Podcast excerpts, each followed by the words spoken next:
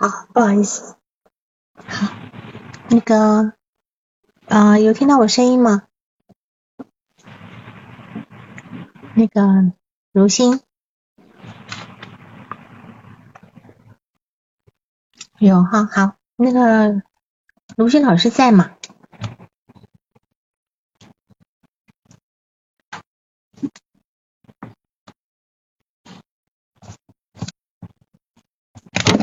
那个卢迅老师，嗯，能听到我说话吗？老师，我在。现在听到了，好，好，那你可以开始报你的案例好吗？嗯，好的。呃，我的来访是男性，二十六岁，本科医生，工作两年多，目前自己在工作的城市租房子，然后一个人住，新交了一个女朋友，也是他的第一个女朋友。嗯，来访是朋友介绍而来，二零二一年初第一次咨询。每周一次，目前做了五十次。嗯，来的时候是因为追求女生失败，而且工作也很不开心，怀疑自己得了抑郁症而来。咨询目标是想要缓解焦虑，改善遇到事情总往坏处想，总担心有不好的事情发生的状况。之前没有过咨询经历。嗯，第一印象，来访特别有礼貌，皮肤白白的，小眼睛，牙齿白亮白亮的，五官看上去挺憨厚的那种。呃，一开始不太愿意视频，只做语音咨询。做了十次之后，在咨询师的要求下转成了视频。然后做视频咨询的时候，咨询师会发现来访的小动作特别多，几乎整个咨询过程中，他的手都一直在脸上，要么摸头发，要么抠眼睛，要么摸脸，有的时候还会清嗓子。咨询师感觉来访，他现在会现在的情况怎么样？偶尔会这样，大部分时间都没有这么多小动作了。呃，就是比较自在了一点，是吗？对，但是他比如说他这次咨询的时候，他状态不好，他心里面有很多焦虑的事儿的时候，他就动作又多了。所以你也知道，他这个部分是因为他很焦虑，对吧？嗯，咨询师感受到是他的焦虑。嗯嗯嗯。咨询师感觉来访有特别明显的广泛性焦虑，总是惶惶不可终日的状态，就是他总是能找到让他自己担心的事儿，他总总是处在焦虑中。呃，就是说他，比如说他跟咨询师说说了一个，说我现在担心一个事件，哎，我特别担心这件事啊。然后咨询师说啊，那你现在就是大约有什么感受啊？大约评几分？然后下次咨询的时候会跟他说，那个这件事情实际发生了，你这个焦虑有几分？核实一下，他会发现。事情发生之后，并没有他想象的那么严重，那么可怕。然后，但是他会说啊，但是我现在又有了事件 B，事件 B 又怎么这个比那还可怕？然后事件 B 解决了，他说啊，我又有了事件 C，就这样。然后现阶段来访的这个焦虑，主要就是在针对领导会不会安排一些新任务。他总是感觉自己每天就只是工作就已经精疲力竭了，他实在没有精力去应对其他的事情。嗯，然后咨询师跟他讨论过，说你这个焦虑主要是在怕什么呢？然后说来说去，最后他说好像还是就怕自己的表现不能让别人满意。然后来访在咨询里面说的最多的话就是，哎呀，最近很累啊，最近又很累，最近很累啊，不知道怎么搞的。嗯，然后只有很少的时候会说啊，最近还行，最近，但是他只要说最近还行的时候，后面肯定跟一句最近还行，但是不知道下周会怎么怎么样，就是这样。嗯嗯，然后他的成长史，早产近一个月，在他出生之前，母亲怀过一个男孩，在生产过程中死亡，当时母亲特别的悲痛。然后来访出生之后，呃，生下来就没有母乳，就是喂奶粉的。然后来访总是吐。谢老师，你知道他妈生产过程中死亡，那就表示是怀孕过程还是生产过程？妈妈在生那个孩子的过程中，那个孩子死亡了。哦，就是已经足月要产了，对吧？对，足月生的过程，生下来之后发现死了。哦，那那是非常惨痛的。好，嗯，那再往下。然后妈妈当时特别的悲痛。来访出生之后呢，出生了就没有母乳，然后就一直是喂奶粉。然后当时来访小的时候就是总生病，总是吐，几乎就是每个月都跑医院去点滴。然后小的时候得过湿疹，初中的时候还得过荨麻疹。现在呢，这个荨麻疹说偶尔会犯。来访上幼儿园之前一直是跟。慢一点，等一下，那个陆轩老师，你说他妈妈总是喂不好他，对吧？嗯，对。所谓喂不好，他的意思是什么？就是说好像喂奶粉嘛，就总感觉他消化不好，比如总会吐，不是说喂多了吐了，就是喂少了孩子总哭，就总是好像他消化总是很不好，然后就是排便也不好，然后还经常性的吐奶，然后经常性的生病。那当时是有奶奶在吗？奶奶奶奶没有帮忙吗？嗯，奶奶有帮忙，就是爷爷奶奶、爸爸妈妈在一起生活，然后是奶奶帮妈妈一起带来访。但是说来访就从小特别不省事儿，很不好带，就是总生病，就折磨的全家人都都很精疲力尽的那种状态。嗯嗯嗯，好好。然后咨询师的理解就是觉得来访这么不好带，应该跟妈妈奶奶的那个。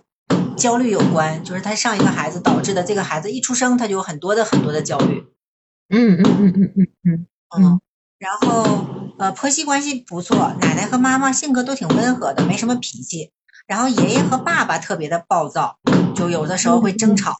啊，白天父母上班由爷爷奶奶带，晚上妈妈回来主要是由妈妈带。妈妈是老师，爸爸是一个公司的领导。上幼儿园之前。来访与爷爷奶奶有一段特别幸福的回忆。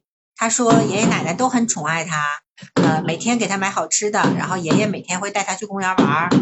但是呢，经常因为奶奶给他买零食，会引起他他爸爸的不满。他爸经常因为呃奶奶给来访买零食跟奶奶争吵，甚至情绪激动的时候会直接把这零食扔掉。然后。嗯，妈妈和爷爷只是劝爸爸，但是也劝不住。每次爸爸就大吼大叫，然后来访就感觉特别害怕，就躲进屋子里，然后心里也很委屈。是的，那个好像是如新老师那边外面在放烟火，对吧？嗯，对。好现在听得到烟火，真好。好，嗯，行。然后等一下，那爸爸大吼大叫。那么这种情况是不是他爸爸那个脾气就常常会很失控，会大吼大叫？是什么样的大吼大叫法？他有说过吗？就是大声的喊，他爷爷也是这个脾气，大声的喊。然后好像是他叔也是这个脾气，他还有两个叔叔也都是这个脾气，就是经常性，说这爷儿几个都经常性就吵，就他们一到一起就是容特别容易吵架。嗯嗯嗯嗯嗯嗯，脾气很暴躁。然后这个来访呢，看起来就好像跟他们家的男性他性格都完全不一致，他从来不发脾气。嗯，然后来访从小性格内向、胆小、敏感、自尊心强，不愿意与人交往。上小学的时候分床的时候也很乖，让他自己睡他就自己睡了。然后青春期也从来没叛逆过。来访感觉从上小学被霸凌，到初中被老师欺负，再到大学被学生会老师折磨。除了高中那三年心情比较好之外，其他时间心情都不好。初中的时候有被老师忽略的经历，嗯嗯，就是说他会感觉他在班级里面永远是那个呃默默无闻、不被人看见的、不被重视的、人微言轻的那样一个角色。然后上有一次因为上课迟到，还被班主任当着全班同学面子面前扇过耳光。然后还有过因为写不完作业被罚写几十遍的经历。然后他会感觉就是越罚越写不完，越写不完越罚，就是那种陷入那种恶性循环。嗯嗯嗯。高中的时候，他上的是一所普通的高中，在班级排名前几名。来访说那是他最快乐的三年的时光，在那三年里面没有人管他。因为他成绩特别好，在班级，所以老师也喜欢他，同学也喜欢他。然后老师就是不限制他，然后家长这个时候呢也不管他了，因为他上高中，他学内容家长都看不懂了，所以他那段时间就是自己想学就学，不想学就不学，一切由自己做主。但是就是学习压力挺大的。但是高中阶段呢，好在有一个好朋友，就男生的好朋友。嗯嗯，考大学的时候专业是父母帮他选的，然后来访就挺不开心的。但是自己呢也不知道喜欢什么，所以就听爸妈的，选的这个医学。然后毕业找工作的时候，当时是有两个选择，一个是父母托关系可以把他留在本市的一家医院，另外一个就是自己到外省找的工作。然后当时他这两个这两个工作等于都找成了，就都可以入职了的情况下，他是想留在家里，但是他父母和亲戚都劝他。啊，你趁年轻要出去闯，你哪怕闯失败了，你再回来也来得及呀。你不能这么年轻就窝在家里，因为他家是一个比较呃落后的省份，所以说最后他就选择去了外省那个工作。外省难道那个省比他他家乡那个省还要来的进步吗？嗯，要进步很多，嗯，要进步。外省就是呃，就属于一线城市的那种省，然后他家乡的城市就属于是特别落后的一个省。嗯嗯嗯嗯嗯，是。然后工作之后，他一个人在外省工作，三餐都叫外卖，因为他没有时间做饭，他也不会做。然后每天几乎都得是七八点才能下班，周末也很少休息，经常性加班，所以特别特别累。然后下班后呢，他的娱乐活动也就是打打游戏，偶尔跟同事去酒吧喝点酒，自己说没有什么兴趣爱好。然后咨询到第三十几次的时候，来访新交了女朋友。这是他的第一个女朋友。他说他从小到大连女生的手都没有拉过，他也不明白为什么自己总是找不到女朋友。看到身边不如自己的人都有漂亮的女朋友，他会很自卑、很愤怒。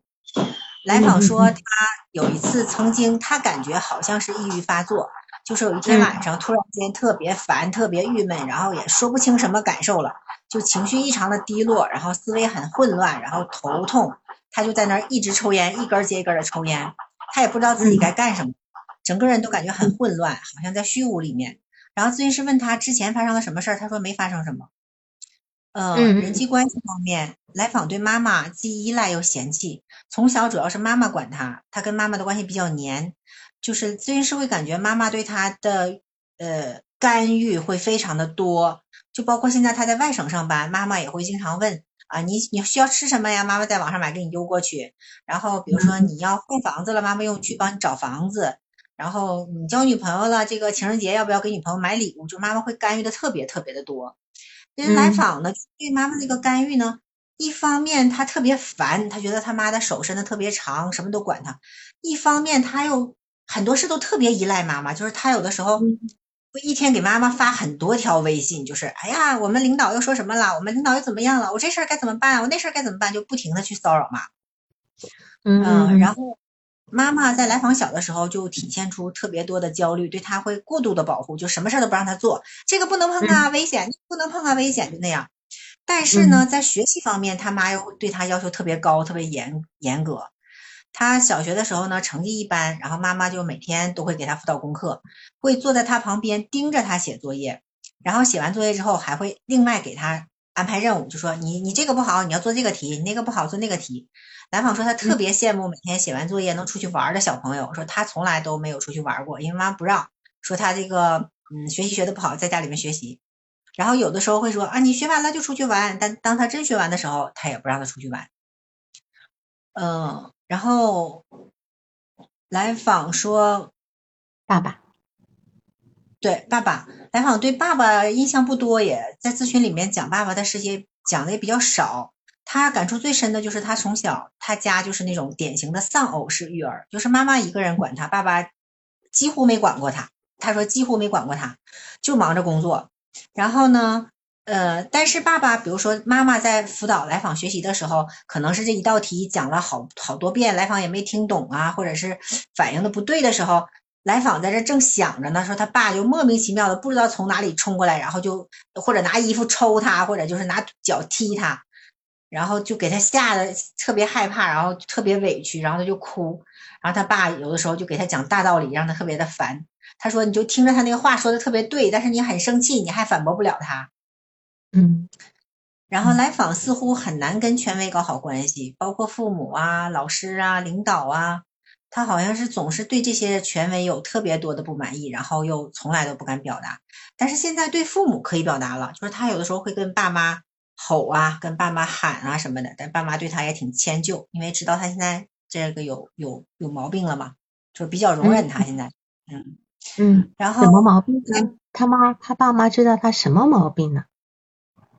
嗯，就是他找心理咨询，他跟爸妈说他怀疑自己得了抑郁症这事儿，对他爸妈就是他爸妈反思之后也会说，哎呀，这孩子可能有点让我们耽误了，这孩子好上大学就一直不开心，我们是不是应该早点应该让他去咨询啊？现在是不是有点晚了？就爸妈也会有这种感觉。他上大学为什么不开心啊？他说主要是因为他参加了学生会，然后他当时是不太想参加学生会，但是妈妈的意思是说，啊，你去了你就应该锻炼锻炼嘛。然后他就听了妈妈参加了学生会，结果，但是他参加学生会之前，对学生会有很多的期待，就是呃，学生会老师招人的时候会说，啊，你们来这里就是来锻炼的，嗯，没关系的，什么不会都可以在这里学。但是当他真正入会之后，老师就换了一套说辞，会说，啊，什么都不会，你们来干什么？就是会这样骂他们，所以觉得特别郁闷，在学生会。奇怪啊，学校的学生会要进去来讲，一般来讲大家都还蛮蛮乐意进学生会的，对吧？哈。然后，而且学生会应该是二年级跟三年级吧，一般四年级也不会，就学生会一般四年级不不参加了，一年级也应该没有，对吧？哦，这个没问过是几年级参加的，我不知道现场的人，你们有没有在学校就是那种大学学生会？好像通常四年级就不在不在学生会里面，因为他们要准备呃毕业啦，准备考研啦，等等等等的。呃，一年级一年级有大一、大二，大一、大二参加，对吧？哈，对，通常是前面。那么他说他他大学整个都不开心，那么这个呃就很奇，而且他读的他读的他读的大学，他的医科是几年呢？呃，是，哎呦，我没问到这个。是啊，那他他是哪一科呢？他现在是哪一科的医生呢？他是外科。外科。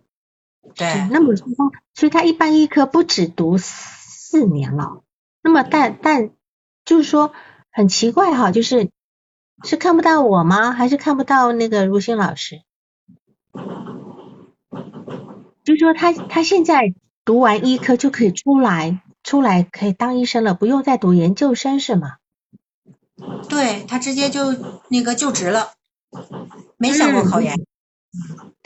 对，所以这个东西，我觉得他有很，你可能很认同他，他讲了很多东西，你很认同他。那我我听起来我会有很多呃，我会有很多疑问哈，很多疑问，就是说一个一个学生会的事情就可以折，他说折磨他，折磨他，那么他大不了不参加嘛。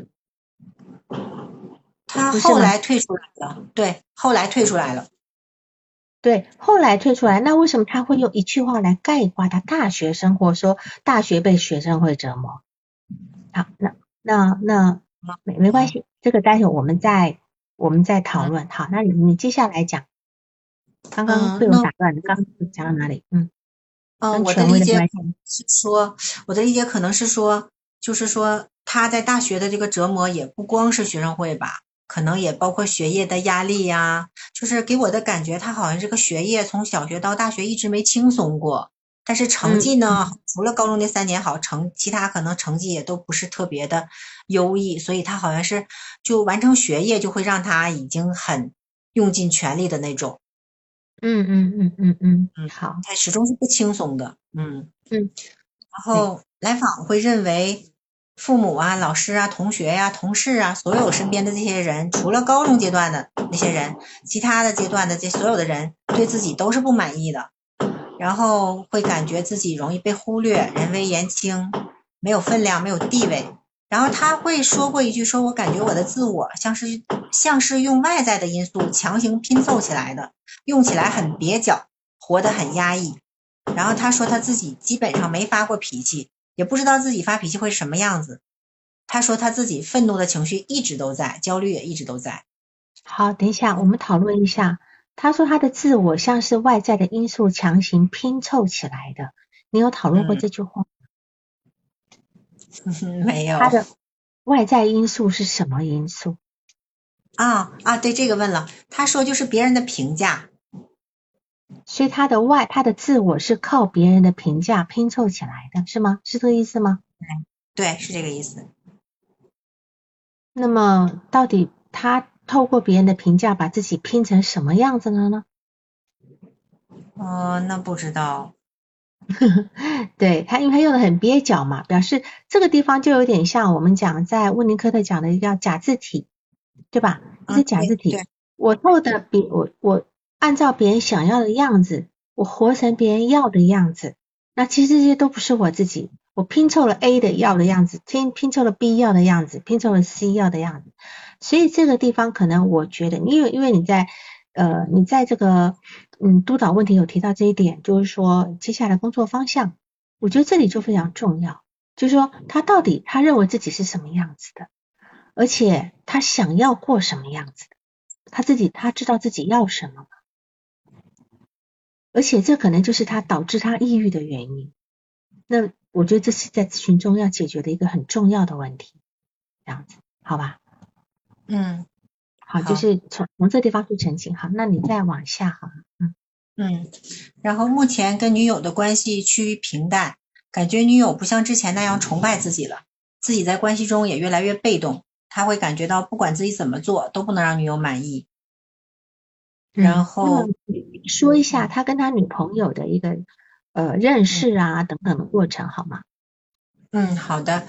他跟女朋友是同事，然后女朋友之前会主动去接近他，他。嗯，感受到女朋友对他的那个善意和友好之后呢，然后他也想要跟女朋友发展这这份关系，然后好像是在有一次两个人一起吃饭，然后呃喝了点酒，然后这女朋友就借着这个酒意就把头靠在他的肩膀上，两个人并排坐着靠在他肩膀上，然后他顺势就搂了女朋友的腰，然后就表白了，然后没想到这个女孩就同意了，她没想到这么容易，因为之前她的表白就是好几次都是被。被拒绝的，然后这次没想到这么这么快，这女生就同意了，然后两个人就在一起了。然后刚在一起的时候，女朋友会比较崇拜他，嗯嗯嗯，是。那现在现在已经没有那么崇拜他了。对对，他就感觉不崇拜他，而且女朋友对他要求会很多，要他买这个，要他买那个，然后还总是对他不满意。嗯嗯嗯。他第一次的感情生活，想要去追求女朋友，是在学校的时候，还是还是后来工作以后？是工作以后。就他在学校的时候，完全都没有这种情感的生活。他说他初他说他初中暗恋过一个女生，但是没敢表白，因为上学期间父母也不允许恋爱。对他喜欢的女生类型呢？呃，他喜欢开朗大方、活泼，然后敢说敢做的那种。嗯嗯，但似乎他们家他妈妈也不是这种人，对吧？哎，好像不是。什么样的人呢？对，他小学被霸凌，他小他妈妈是小学老师，对吧？那么他小学被霸凌的情况是怎样呢？他会说有被打的经历，说他班有一个男生会召集很多男生一起来，然后把他围攻他，但是其他男生都不会动手，就那个男生会来打他，然后又高又壮的，他也打不过那个男生，然后每次就是被那个男生打，自己也不敢还手，或者就是那个男生领一帮同学，然后拿起他的文具扔到很远的地方，然后大家一起哈哈笑的嘲笑他。嗯嗯嗯，这是发生在高年级还是中低年级的时候？他说是从小学，嗯，他说小学阶段一直有，这个得可能要澄清一下，因为如果今天是发生在中年、中低年级，可能就是其实我们知道有一些人他本身就是那种容易招惹人家的那个霸凌的，但他妈妈又是学校老师，对吧？那么到了到高年级，如果还这样的话呢，就有一点恶意了，就是对对方是有一点恶意了，因为一般到了五五年级。我不知道你们那边是五六年级还是只只到五年级哈？那么六年这个情况哦，有到五六年，如果到五六年还这样子被霸凌，那就就我要当然去评估这个人的人格问题了哈。按理来讲，到呃这这个部分，因为他妈妈又不敢替他出头嘛，因为他妈觉得说自己是老师，呃不好这这么去跟人家计较，可能好像还有失对吧？有失老师的那个身份，就反而不敢去去计较，对吧？嗯。好，那么你接下来还有要补充的吗？嗯，没有了。好，你的动力学诊断的部分，你对他你要讲一下你动力学诊断的部分吗？啊，我我不用讲了吧，听老师说吧。对，因为你说过他有那个呃焦原始焦虑有原始的部分，也有分离个体化的部分，你怎么理解他原始焦虑的部分？嗯，他会讲过他有的时候，嗯，好像是在梦里吧，会有那种就是一片漆黑的长长的隧道，然后感觉四处就危机四伏的那种恐惧，然后就是这部分叙述，我会感受到他那个原始焦虑的那部分。在隧道中，这是他常态的梦。呃，那不是，但是他说梦过几次。是，那这种焦虑的话，就有他他被困住了。一般隧道来讲，如果很长的隧道是前面看不到出口，对吧？前面看不到出口，往后退又不行。就必须闷着头往前走，可是眼前是一片不知道的路，然后呃可能黑，可能或许也是很非常暗，伸手不见五指，那有可能会是在表明他当下的一个呃整个状态，就是说他对于他整个目前要往前走、往前发展的这个部分，所以这个地方有跟他讨论吗？就说他当时生活里面最焦虑的部分是什么？哦，他最焦虑的是，啊，那没有了，好像就是工作。他现在的焦虑就是工作和向上发展，就是说技术焦虑，他会想不停的提升自己的技术。嗯，是好，我来回复一下那个是小雪讲到的，总是梦到考试这个部分来讲哈，总是梦见考试，我相信很多人总是梦见考试。这个这这是一个共同大家共同的梦哈。那么梦见考试呢，有几种情况。你今天梦见考试了，对吧？梦见考试，你你在考试里面到底考过了还没考过？有人在梦见考试，就是发觉，哎，呃，这个没带橡皮擦，没带笔或没带准考证，就考都不能不能考，对吧？哈，这是一种。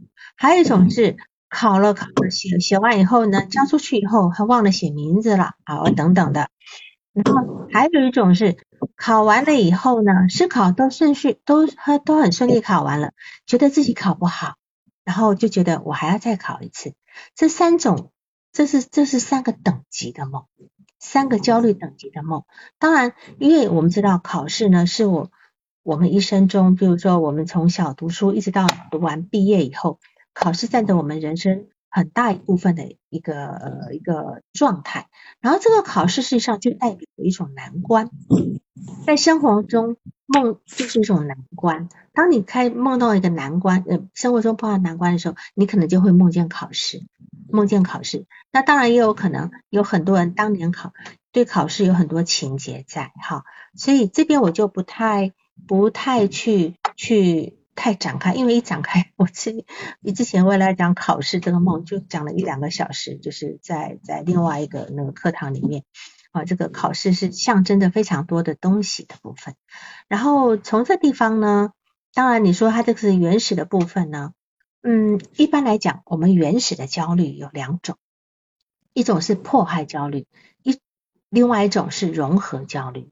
那么另外还有一种后面。另外的另外的焦虑就是可能就不是原始的部分，可能是一个次发焦虑。次发焦虑一般来讲有可能是分离焦虑啦、超我焦虑啦，对吧？哈，因为像弗洛伊德他就他就把那个焦虑的等级就分分为几种。第一种焦虑就是所谓的呃毁灭焦虑，毁灭焦虑就像如果说你今天认觉得他的那个在隧道那个梦。带着一种死亡的一种焦虑感的话，好像在那边要被埋住啦，会不会干嘛？因为有的有一些有幽闭恐惧症人进入隧道是完全不行的，哈，得要被抬出来的哈。那在那个地方如果有这样的感觉，那我们可以说这个是一个毁灭焦虑，是一个原始焦虑梦。那么弗洛伊德他第一个第一个最最原始的焦最原始的焦虑的那个就是呃毁灭焦虑，对吧？毁灭焦虑再来呢，其实就是分离焦虑。毁灭焦虑边中间也涵盖着呃破坏焦虑啦，呃融合焦虑啦，哈，这这这个都是含在于第一个毁灭焦虑里面，还有共生的这个部分。第二个焦虑呢，就是分离焦虑。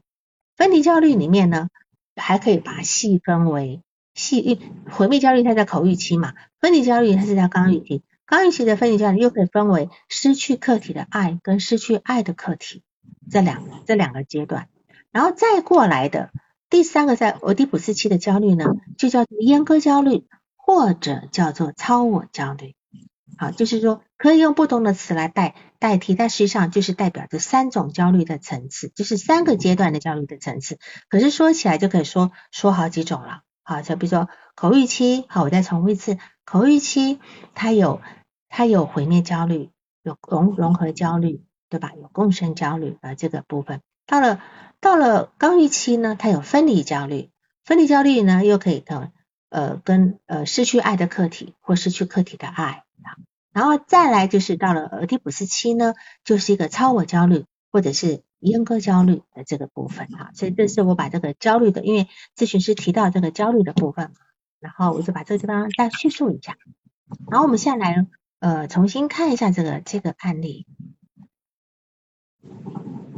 这个案例呢，我帮他取的名字叫做“在我出生之前，我就拥有了一只黑狗”。我不知道这只黑狗你们能够会想到什么啊？因为呃，这个黑狗呢，它是来自于一一本翻译的一个文章。这个汉翻译的这个是是有关于那个英国宰相，英国英 英国宰相那叫谁呀？那个很有名的英国宰相叫谁？糟糕，我现在想不起来名字。他他写了一本，他有一本自传体，叫做啊，对，丘吉尔啊，谢谢谢谢那个信息。丘吉尔呢，他就有一本书叫做《我与我我与我的黑狗》。好，我与黑我的黑狗。因为丘吉尔他说他终身呢都被抑郁症所折磨。有丘吉尔丘吉尔的母亲也是抑郁症自自杀的哈。然后呢，他其实是呢是。他带领着全英国人民去呃走过这个战争，对吧？走过这个战争，然后呢，他在这个慷慨激昂的去去鼓励整个全英国人民去对对抗德军。但事实上，他那个时候是利用这样的部分，他其实是在对抗自己的抑郁。他对待呃对的，有一个至暗时刻，对的那个电影哈。那么他对抗自己的，但事实上到他意思说。我每天都要遛一遛我的黑狗，因为他的黑狗就是他的抑郁。每天等到他的事情忙完了，当当他一个人的时候，他就要去面对他的抑郁。其实丘吉尔到年年老的时候，还是跟抑郁症在纠缠的哈，这个部分。那么我这个案例呢，取的名字就是说，从我出生前我就拥有一只黑狗，因为是来访者。从他出生前，他就承担了很多这个抑郁的可能性。他的母亲在他之前生他之前曾经怀孕过，而且在生产的时候流产，对吧？流产带着一个在，你看这对一个女人是一个多大的创伤？好，这么一个创伤的时候，她如何去面对她下一个孩子？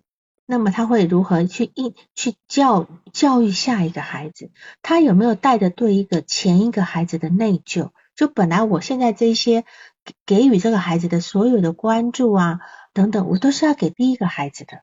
就第一个孩子他在产生产的时候就叫夭折了，就夭折掉了，所以他其实对第二个孩子会有非常多的。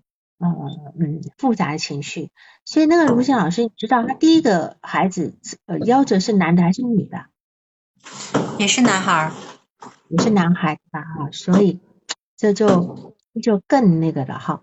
那我们来看哈，这个来访者呢，他他他他很简单的，在很简单的卢茜老师的一般资料里面叙述里面，他就说他怀疑自己得了抑郁症。他想要缓解情绪，呃，缓解焦虑，他要改善，他事情总往坏处想，而且他总担心有不好的事情发生。那么短短的几句话，对吧？短短的几句话，我觉得这个来访者，其实呢，就是说他，我们就可以大致把这个人定了一个人设给给感觉出来了。几句话而已。第一个。他要改善，遇到事情总往坏处想。再来，他担心有不好的事情发生。第三个，他总能够找到让自己担心的事情，总在焦虑中。第四个，他害怕领导安排新任务。第五个，他怕自己做不好，不能让人满意。好了，没有几行的叙述里面，就已经找到这五五个事情。你说他他怎么去想自己的？多焦虑啊，没有一个地方是好的。还有他对他的那个整个生长成长过程里面，就三句话，就三句话，就是从呃小学、初中，对吧？小学、初中、大学，好，当然高中大家觉得还可以。他短短的这，你看我我们每个人读书都是非常重要的一个阶段哈。他就用几句话来形容他的读书阶段：上小学被霸凌。初中被老师欺负，大学被学生会折磨，高中还好一点，因为高中读的是比较差的学校，他能够在前几年。你看，短短的三句话，把他的整个前半生都定了一个调了。再加上他来咨询的那几件事情，你说这个人悲哀吧？你说他能够不抑郁吗？他能够看到自己生活中好的事情吗？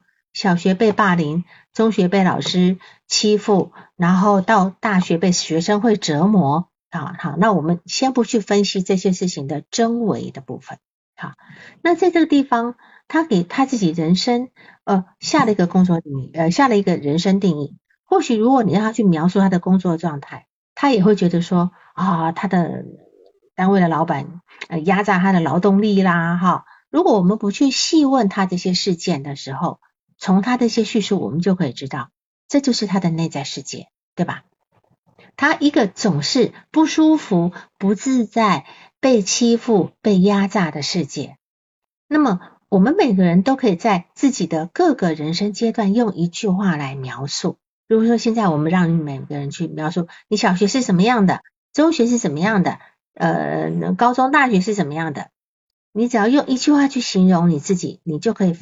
当作为自己的咨询师，你可以看看你自己的内心世界是什么。好，然后呢，他说他呃刚刚提到这个小学被被忽略，对吧？哦，小学呃小学被霸凌，然后呢，那到了中学呢，嗯，这个老老师呢，他说老师忽略他，他说老师忽略他，我们我们很奇怪哈，他小他妈妈是小学老师。所以他在小学如果容易被欺负，是我们可以去呃想象的，因为有一些孩子就会特别不耻这个小学老师的孩子嘛，哈，毕竟，但是他应该会受到班级老师的重视，因为毕竟他是同同事的孩子嘛，哈。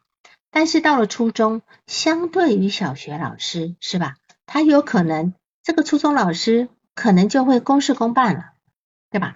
公事公办呢，我们很少会去形容被老师忽略哦，我们顶多会说这个老师老是呃呃误解我，看我不顺眼，对吧？我们很少说老师忽略我，忽略指的是什么？忽略指的是说你应该要重视我，可是你就故意没看到我，所以在这个地方来讲，我我会觉得他实际上对这个老师。可能在小学那个过程中已经有那个习惯，所以到了初中的时候，他会觉得老师忽略他，因为他在小学可能已经习惯被老师，虽然说他成绩中等，但是老师对他应该还多多少少有一点客气的，因为他妈妈在学校是当老师的嘛，哈。然后呢，你说他在学校上课迟到，被老师扇耳光，几次的作业没写完被罚写，那么请问这些事情其实都是他自己的问题吧？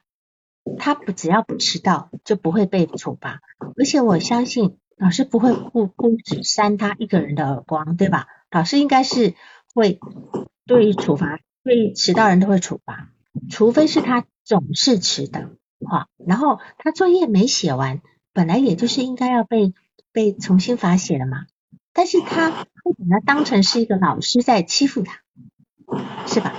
觉得老师在欺负他。那这种事情，我们就会感觉到，这个人他似乎会把很多事情推到别人身上去，他很容易去外归因啊，因为别人怎么样怎么样的，好像就是别人来。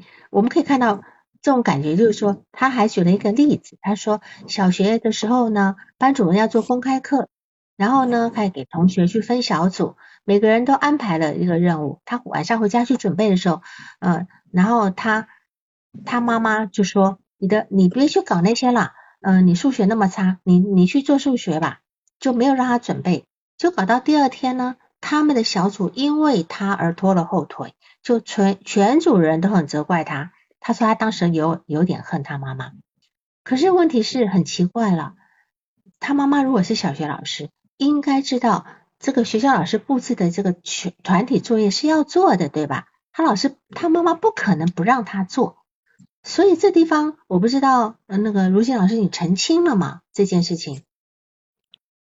嗯，我问过他，我说当时你有跟妈妈说清楚吗？分组的事儿，明天公开课需要完成。他说我说了，他根本就不听我说，他就特别愤怒的说：“哎呀，别跟我说那些没用的，你这数学题都没整会，赶紧过来给我做卷子。”对呀，但是不合理对吧？他妈妈也说他妈妈也是小学老师呀。对，然后我说那你。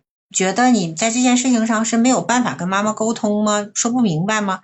他说对，根本就沟通不了，他根本不听我说话。是，所以我们这样讲吧，呃，首先是，首先是第一个，他他可能有很多事情。这个可能是互相的哈，一个互动的结果。他可能曾经讲话的就是什么呃不不是一个重点，他妈妈有时候都搞到也不耐烦了，不听了，就导致真正的信息妈妈也不听了，也也就也就那个，所以他他可能对他自己的事情是没有办法很好的去把握，他要去坚持，就是说我一定得要把这个作业弄完，对吧？明天就要那，但是他事实上是一直都很听父母的话的。然后父母也没有看见他，也没有看见他的需要，所以这个这个家庭，这个一个教育其实是一个很很有意思的问题哈。那么我再来回头来看，对了，他跟他女朋友有发生过关系吗？嗯，有有发生性关系。好好好，行，好。然后我们再来看，就是说我发觉他，你说他的抑郁的部分哈，是在他来了刚来的时候，第三次、第四次的时候就有感觉到，对吧？对，我觉得他应该是在还没有来之前就应该有抑郁的状态，只是他觉得自己奇怪，他因为他毕竟是个医科的人，所以呢，他知道要找咨询师来来来做，但是他并没有在他的医院里面去做诊断，对吗？对，没有诊断。好，那我们现在来谈到他小时候的那个养育的那个部分。因为他妈妈呢，曾经怀过一个男孩，然后生产过程中死亡。那么这个母亲在怀了他以后呢，没有母乳，只能够喂喂奶粉。那么这个地方我就有一个想法，就是说，这个母亲在第一胎的夭折中，她其实已经损耗了大部分。他失去了一个做母亲的一个功能，甚至是否在潜意识里面都无法把母奶喂养给这个孩子，好像是对第一个孩子呃深深感愧疚一样，用那个不喂母奶来平衡这样的一个呃内疚感啊，而且妈妈总是喂不好，不是喂多了就是喂少了，就导致这个孩子会总在吐。你这个来访者小时候总吐总生病。那么一个孩子的吐呢，其实是针对他摄入的奶粉的一个抵触，对吧？他无法消化吃进去的东西。那么其实我们在喂一个喂养，不仅仅只是食物而已哦，还有喂养人的情绪，还有喂养人的感受，还有喂养人的潜意识的部分，对吧？那么母亲的工作，其实在养育孩子，他就是最主要工作就是喂奶。首先呢。这个妈妈她没有办法去提供母乳，再来呢，这个母亲也没有办法准确的知道孩子的需要，该喂多少奶，其实这个是一个，即便你再伸手，你再再伸手磨合了一下，也不也不就应该知道了吗？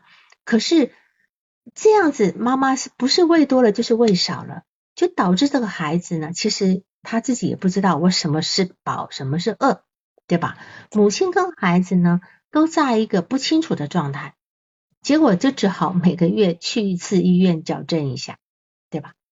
按理来讲，母亲跟自己刚出生的孩子应该可以达到一种嗯很无缝隙的一个默契状态，一种默契状态。有很多女人，她她除非这个母我们要排除母亲的人格问题了哈，正常是应该很快上手就有一些默契的状态。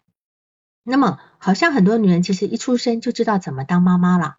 尤其是那种呃一些那种农村人呢，都都只要不要不要太不要被太多知识耽误的女人。一般来讲，做母亲是一个天职，她很知道怎么当妈妈的哈，而且通一路都可以都可以相信自己是可以胜任的这个部分哈。但是来访跟母亲的磨合却是充满了困难。我觉得这样的一个焦虑呢，应该是一直存在他们母婴之间的。母亲认为自己喂养不好孩子，那当然孩子也会觉得自己是一个不优秀的婴儿，是吧？所以这个地方就对一个孩子来讲，他每个月都要去医院，这是一种什么样的感觉啊？他我相信这孩子也不想要这样子，他也很无奈，他也觉得自己那么糟糕，让别人很麻烦，对吧？自己总是很难让别人满意，这是他的原话。他很难，他他的他的他的父母、他的女朋友、他的领导、他的老师都对他不满意，这样子哈，所以这是他很重要的一个核心的一个问题点。然后提到他家里，呃呃，爷爷奶奶对他很好，呃，在幼儿园之前，呃，会给他买很多的那个什么，然后帮帮他买零食啊、买玩具啊等等的。结果会引发他家里他爸爸跟他奶奶之间的那种争吵，而且他爸爸会非常的激动，大吼大叫的。那么当时他会躲进屋子里面，他会非常害怕，很委屈，对吧？但是事实上不是他的错呀，但他却得去承担这个部分。那么这时候我们就要想，他来访者会觉得我是家里会引发争吵的导火索，那么他是一个无辜的孩子。面对大家的权力斗争之下，他他成为一个薄弱的借口，而且这是一种非常混淆的感受。什么怎么说混淆呢？他是弱小的，不好养育的，不能够给家人省心的。哈，刚刚提到咨询师提到不能够省心的，而且他对他掌握也非常的薄弱。但实际上呢，他又是被放大的，他又被放大，他好像可以轻易的去引发家中人的对立。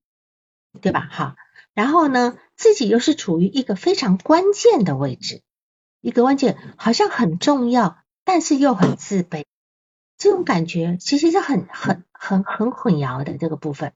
他像是一个小皇帝，这个早早就登基了，但是他没有权，虽然位高，但没有权，没有没有权利啊，所以。他今天会在那种情况之下，就是不知道什么时候哪一个人又会以自己为借口解决他们彼此的冲突。所以你看，他他又他又那种自尊心超强，他又性格内向，又敏感、胆小，又不跟别人交往，他就会家里的这种很冲突的部分呢，呃，就会那种很矛盾跟冲突，就会在这个孩子的部分也会造成这样一个矛盾跟冲突的。那么，来访者性格内向、胆小、敏感、自尊心强，不跟别人交往，这个是呃呃那个收录老师你的形容，还是他自己的说他自己的原话？嗯，是讲到他小的时候他自己说的，他自己说的哈。好，那个嗯，就是这样讲，就是说他呢，嗯。一般来讲，我刚刚有人讲说混淆或混淆，哈，是这样的，因为台湾音都发混淆。然后如果你去查字典的话，去查那个康熙大字典，它发的是也这样子。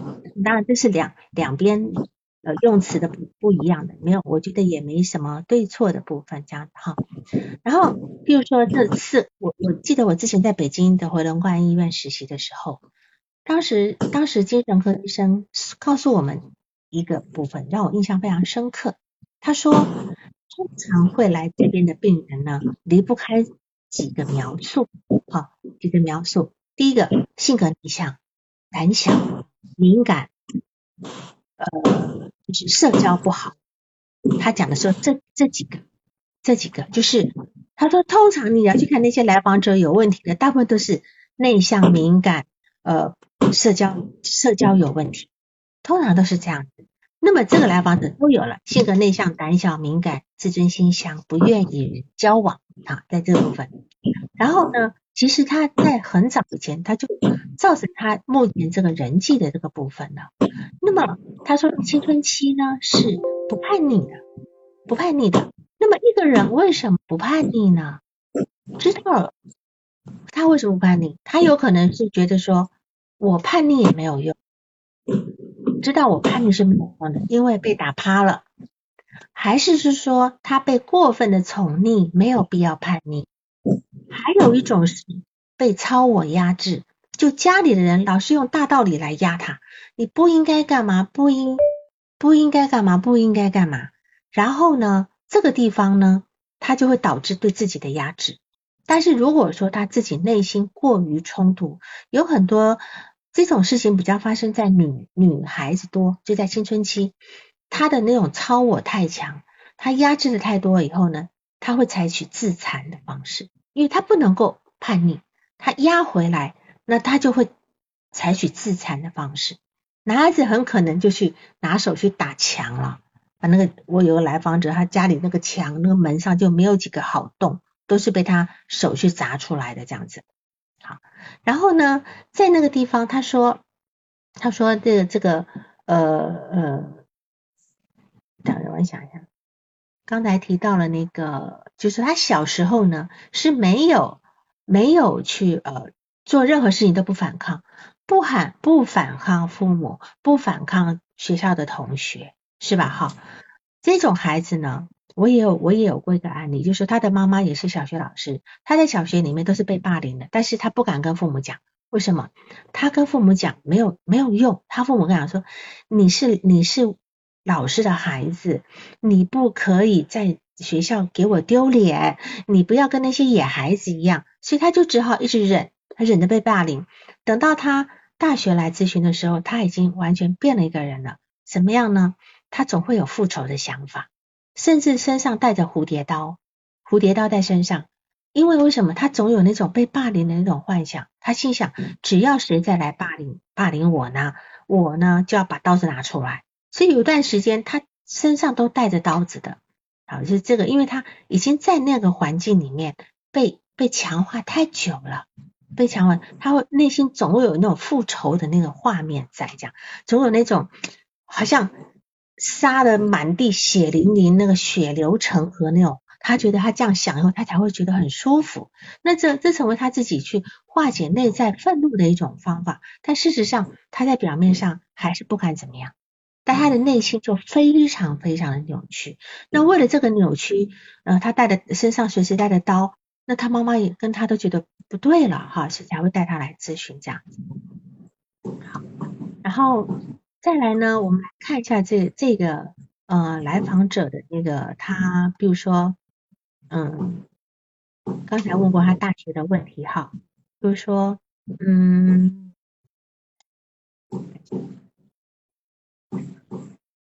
而且他爸爸呢，那种暴躁的部分，莫名其妙的会冲过来打他，可能也会让他对这个世界常常有一些很很很奇怪的那种感受，就是他不知道做了什么事情，突然之间爸爸会冲，像一头像一头狮子一样冲过来打我，对吧？我只是在那边觉得我我我我正在考虑，我我学不好啊，我不懂啊，可是就会引发他爸爸过来的那个。那刚才我们讨论到，就是说他呢。呃，认为父母、老师、同学、同事都对他不满意，那么他自己是一个被忽略的、人为言轻的、默默无闻的。当然，这地方已经刚刚从他父、他妈妈呃不让他去做那种呃公开课的那个部分，就已经得到一个事事事情的那个例子，就是说他没有办法去说他自己的诉求，而且他也分不清楚这个诉求的严重性，他没有办法，那他就会放着让事情发生。隔天到学校去被大家责怪拖后腿，那他觉得自己的自我像是外在的因素拼凑起来的，用的非常蹩脚，活得非常压抑，对吧？那么我觉得这个外在因素，刚刚刚如新老师说是呃别人对他的评价，但但是我觉得还可以再往前推，是父母对他的评价，父母替他拼凑起来的。那么他的发展哈，他的他的学习，他的本科都是。他的前途都是父母商量决定的，他自己是没有决定的，所以他知道自己要什么吗？他目前这份工作他喜欢吗？好，他觉得有成就感吗？好，那么这个外在因素的拼凑是一定是他抑抑郁的原因。刚刚我也提过，在接下来咨询要去做这个部分。然后呢，他的内聚性的字体发展的非常不好。那么内聚内聚一个人的内聚性字体呢，是建立在一种我是好的那个感觉上面，也就是说所谓的成功经验啊。如果这是一种这个这种自恋感呢，就是我们每个人都有一个基本的自恋感，这种自恋感就是一种内聚力，就是那这种这种自恋感就像一个粘合剂一样，会把我们一个人所有的自我的那个每一个部分都粘在一起。但是从他的叙述里面呢，他是非常缺乏的。那么还好呢，他有高中三年的好的感觉，否则这个人真的要崩掉了。否则这个人是很堪忧的哈。他还好，他三年有得到一种还不错的感觉。那么一个拥有好的内聚性字体的人呢，哈。薛定谔的猫是的，就是这两个内聚，就是一个拥有好的内聚性字体的人呢，他对外界的评价不会那么敏感，他可以比较客观的去看待自己，即使环境的变化会激起他的反应，就是我们很多外界外界的各种环境或是别人对我们评价都会引起我们的反应，但是不会动摇我们的根基，不会动摇会，而且我们还会有那种从这个。呃，环境中跳出来的观察的能力，去看看，就好像有一个分析性的自我，去看看这样的一个评价，在这个环境中到底有没有是一个合不合理的？对我来讲合不合理的？我应该做什么样的调整？好，那这个来访者在这个这个阶段是他都没有的。那么在孩子的发展过程中呢，还没有形成稳定的自我之前呢？父母的那种容器的功能呢是非常重要的，哈，是很重要的。所谓容器的功能呢，就是把孩子，就是当孩子把事情做好了以后呢，做父母要认可他；当孩子没有把事情做好，失败了以后呢，你要支持他，这样子的，不不是去责怪你怎么那么笨呐，你怎么的？你看人家做的多好呀，怎么？就说这些。父母的这些呃认可跟支持呢，都是在告诉孩子，就是说你是好的，你是好的。一个孩子一定要觉得我是好的，他才有根基可以往上去长这个部分。好，那么对，这是这是比昂的那个容器的一个理论。对，好，薛定谔有提到这个部分。然后呢，但是这个孩子他的感觉是什么？我是不好的。别人都对我不满意的，我随时都会做错事的。我觉得，呃，我总是把事情往坏想的，然后我让别人都失望的。所以他，你看他，他是这样的一个自我、自我意向的部分。而且他现在的问题点，他的女朋友跟他是越来越平淡了，对吧？然后他就感觉，女朋友没有像以前那么崇拜他。那么这个来访者呢，他再度的证实自己从来没有让谁满意过。哦，那么我觉得他可能会很享受被崇拜的感觉，因为他从来没有过那种被崇拜的感觉。那么所谓崇拜是一种什么感觉？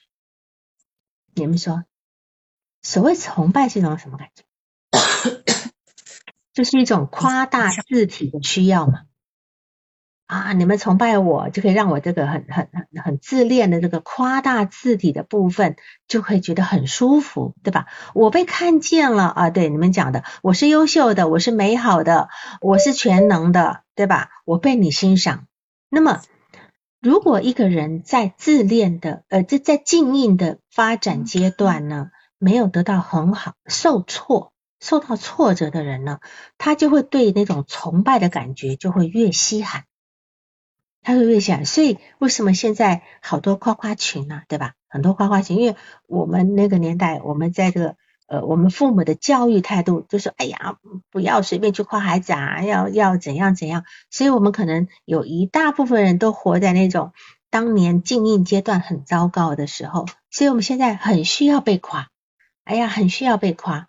是的，要呃，荣家说这个婴儿陛下。婴儿陛下是科呃弗洛伊德的说法，他说一个孩子一出生就像皇帝一样，他觉得他可以指挥全世界，可以指挥全宇宙，那个是一个叫原初自恋，那个叫原初自恋，好，就是最我们一出生来就需要被看到的那个部分。那么我们现在有些人，他老是喜欢做一些事情让别人来夸他，夸他啊，他觉得。或者是有很多人会误入歧途，是因为他被夸，一下子被就被带走了，被带跑了，因为他太以前的静谧的部分太缺失，所以自有人一夸他的时候，他就完全懵了，所以他太需要那样的感觉，所以呢，他就需要被，他就会呃很敏感，很希望。那这个来访者呢，你看他跟他的女朋友，他说他女朋友现在没有那么。没有那么崇拜他了。你看，你想想看，一个亲密关系怎么可能用崇拜的关系来相处？觉得不可能的，对吧？哈，就是就有人也提到，就说这来访者小时候没有人没有人夸他，他父母也没有夸他，他希望他的他女朋友一开始接近他，是因为他女朋友崇拜他，他就非常的觉得非常的舒服。但事实上，这关系其实是。就像讲的是单向的，对吧？是单向的，这是一个建立在一个假象上面，是建立在一个假象上面，所以他会在他的生活里面有过一个很小段、很很小段的感觉，因为他高中也感觉很好，因为他前三名嘛，哈，那个那个比较好的高中，比较不好的高中，他考前三名，老师跟同学都非常喜欢他，因因为他被夸嘛，他就有感觉到存在的部分，所以这个地方。我们就知道一个人是非常非常呃呃需要这种静谧的部分。那当然，在这个咨询里面，咨询师可能也要去非常强调这个部分。他总是往坏处想，你就尽量看到他好的、做得到的那个部分。哈，这个是呃你在共情上面能够能够很很好的去呃静谧他的那个地方。然后你说你你有一些反移情，就是。你会被卷入，你会替他着急，对吧？很想帮他，你你会不呃情不自禁的走在他前面，想引导他，感觉自己像他妈妈，也像他姐姐。没错，因为你就是站在他妈妈的位置上，因为他妈妈也是对他百般照顾嘛，想要去带领他。可是你要知道，你们今天是已经工作了五十次，对吧？接下来有可能，你看看他有没有一天，有没有到哪一天可以跟你吼。就像他吼他妈妈一样的这个部分，那那个时候可能在这个工作上会有一个很跨要，很很很就是很跳跃式的一个呃，就是一个进步好跟跟成长的部分这样子。好，那么我现在来回复一下你的这个呃你的这个呃督导问题哈。你的第一个问题是督呃个案概念化嘛，对吧？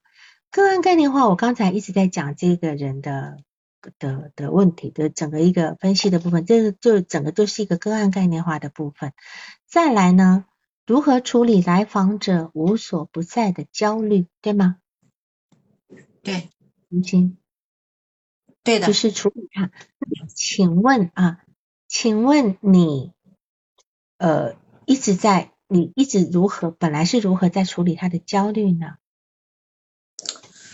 嗯，我之前是用动力学的这个角度去帮他理解他为什么会这么焦虑，他的焦虑哪里来的，然后他的焦虑有什么功能，好像是他的焦虑就是他寻找动力的这样一个源泉似的。然后，但是但是有的时候在他特别焦虑的时候，我会感觉我也容纳不住他那个焦虑，就是在。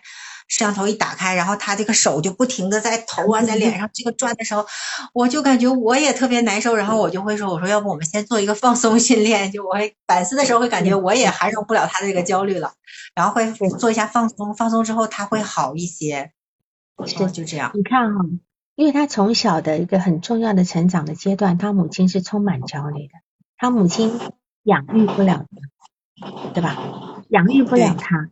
没有吧？所以他们这个焦虑是他从娘胎就带来的，这个黑口是他还没有出生就在等他的，所以也许也许这个焦虑呢是他的一个护身符，因为这个来访者他本身的字体不够凝聚，他必须靠这个焦虑来应对外界，他至少让这个焦虑把他的字。把他那个字那个内聚，把那个字体内聚起来，能理解吗？能理解那个意思吗？就说，这个焦虑成为一个粘合剂，在粘合他的粘合他各字体的各个部分。他如果没有这个焦虑，他可能整个人就散掉了。因为我记得曾经有一个来访者，他他告告诉我一句话，因为我当时走的太快，我走太快，我跟他说，嗯，你可能把自己看得太大，你把自己放得太大，所以因为他很敏感，他到出去外面，他充满到到哪里，他充满了紧张，充满了焦虑，然后呢，这个我就跟他解释说，你可能把自己放得太大，大到充斥在这个空间中，所以。你这个环境有任何变化，你都会你都会被打被打到，等于说他自身跟环境是没有界限的。我给他做了一个解释，然后我说你应该觉让自己缩小，缩小到最好是觉得别人不会看见你这个部分，你也许焦虑就会少一点。但是我的我的解释来的太早，太早以后，他他用这种意向的方式让自己就不焦虑了。然后他跟我说，他说。他说：“王老师，你知道吗？自从我不焦虑以后，我突然觉得好空虚。他突然变得很空虚，他突然变得很无聊，因为他还没有发展出他自我的功用的时候，你拿掉他的，你拿掉他的这个护身符，其实反而让他更空落落的，不知道怎么办的这个部分。好，所以我觉得。”这个焦虑呢，我们可以去探讨他这个焦虑的部分。刚刚有人讲到呃 CBT 的部分，对吧？好，呃 CBT 的部分也是可以跟精神分析混着一起用，不是说不能，因为现在大家都讲讲究整合性的疗法嘛，哈，整合性疗法。当他在探讨焦虑的时候呢，你听他在说的时候，你除第一步去共情他的焦虑，再来呢，就是要去去。探讨这个焦虑的来源，对吧？因为他总是把事情就是从那个呃认知里面去，他有一个信念，就是叫做糟糕至极。他有个信念是糟糕自己，就是只要事情一来啊，肯定是最糟糕的结束的，最糟糕的那个那个部分的。所以在这地方，你可以去帮他用 C B 的方法去分等级。这个事情呃，如果发展到第一级糟糕会是什么样结果？发展到第二级糟糕是什么样的结果？帮他分等级之后，就可以去分散这样的一个焦虑，这是有时候也也可以使用的部分，哈，是这样的。然后，当然我们也要跟他的焦虑好好的待待一会儿，他只有看到你不焦虑，他才也才可以缓解他的焦虑。你在不跟他做放松训练的时候，事实上你也在给自己放松，对吗？对对，是这样。对对对，所以他必须看到一个不焦虑的母亲，看到一个能够听他说话的母亲，看到一个不忽略他的母亲，这样子。呃，积积积极静应缺失，呃，成年后只能够寻求新的课题才会好起来吗？嗯，我们我们这样讲嘛，不一定是从咨询室里面一定要去找到这个静应的这个。的对象的老师的咨询师来经营你，如果你你能够碰到一个能够理解你的人，也可以，对吧？找到一个知己也可以，都可以。只是说，像这个来访者，他要去建立一般的呃朋友关系，可能很困难。这个来访者有他的一个比较好的一个嗯，就是哥们嘛，有吗？对，有一个高中的男同学，他俩关系比较好。但是他现在能够理解他工作上的部分吗？嗯，他说他在特别难受的时候就会给那个同学打电话，打完之后会好一些。是他还有一个至少还有个支持的部分，好，所以我刚才也把今后的工作方向，也就是你第三个督导问题，好，也也大概也说了一下这个部分。当然他的亲密关系应该也是个很重要的问题。因为这边并没有，你只是讲到他女朋友的一小部分，没有太多，所以我这里也不知道怎么去展开这样子哈。当然有人在问他有什么资源，这个资源可能就要靠靠呃靠如新老师去替他找了，好，这个资所谓的资源取向的部分，去去替他找到他可能有的资源，这样他本身现在当至少。这么在这么一个不好的学读书不得不不太好，居然也歪打正着能够成为一个外科医生，是吧？这个地方其实是还挺挺有希望的，我觉得这样。好，你还有什么要讨论的吗？没有了，老师，非常感谢。好好，那就就这样子。今天这个呃元元宵节快乐，谢谢元宵节快乐哈，就这样哈，谢谢大家，嗯老师拜拜，拜拜，你下吧，嗯，你下线，好，老师再见，嗯，哎好。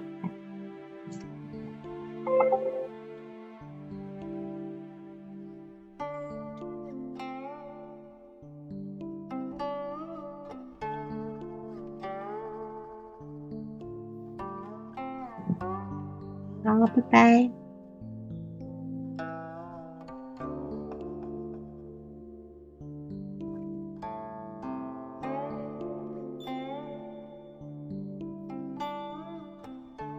康永路是说前桌就是什么？是仇敌、仇家是吧？看到他就不能学习，那你不是把他看得太重要了吗？你的学习都还放在你的仇家身上啊，对吧？你应该从这地方要脱敏出来。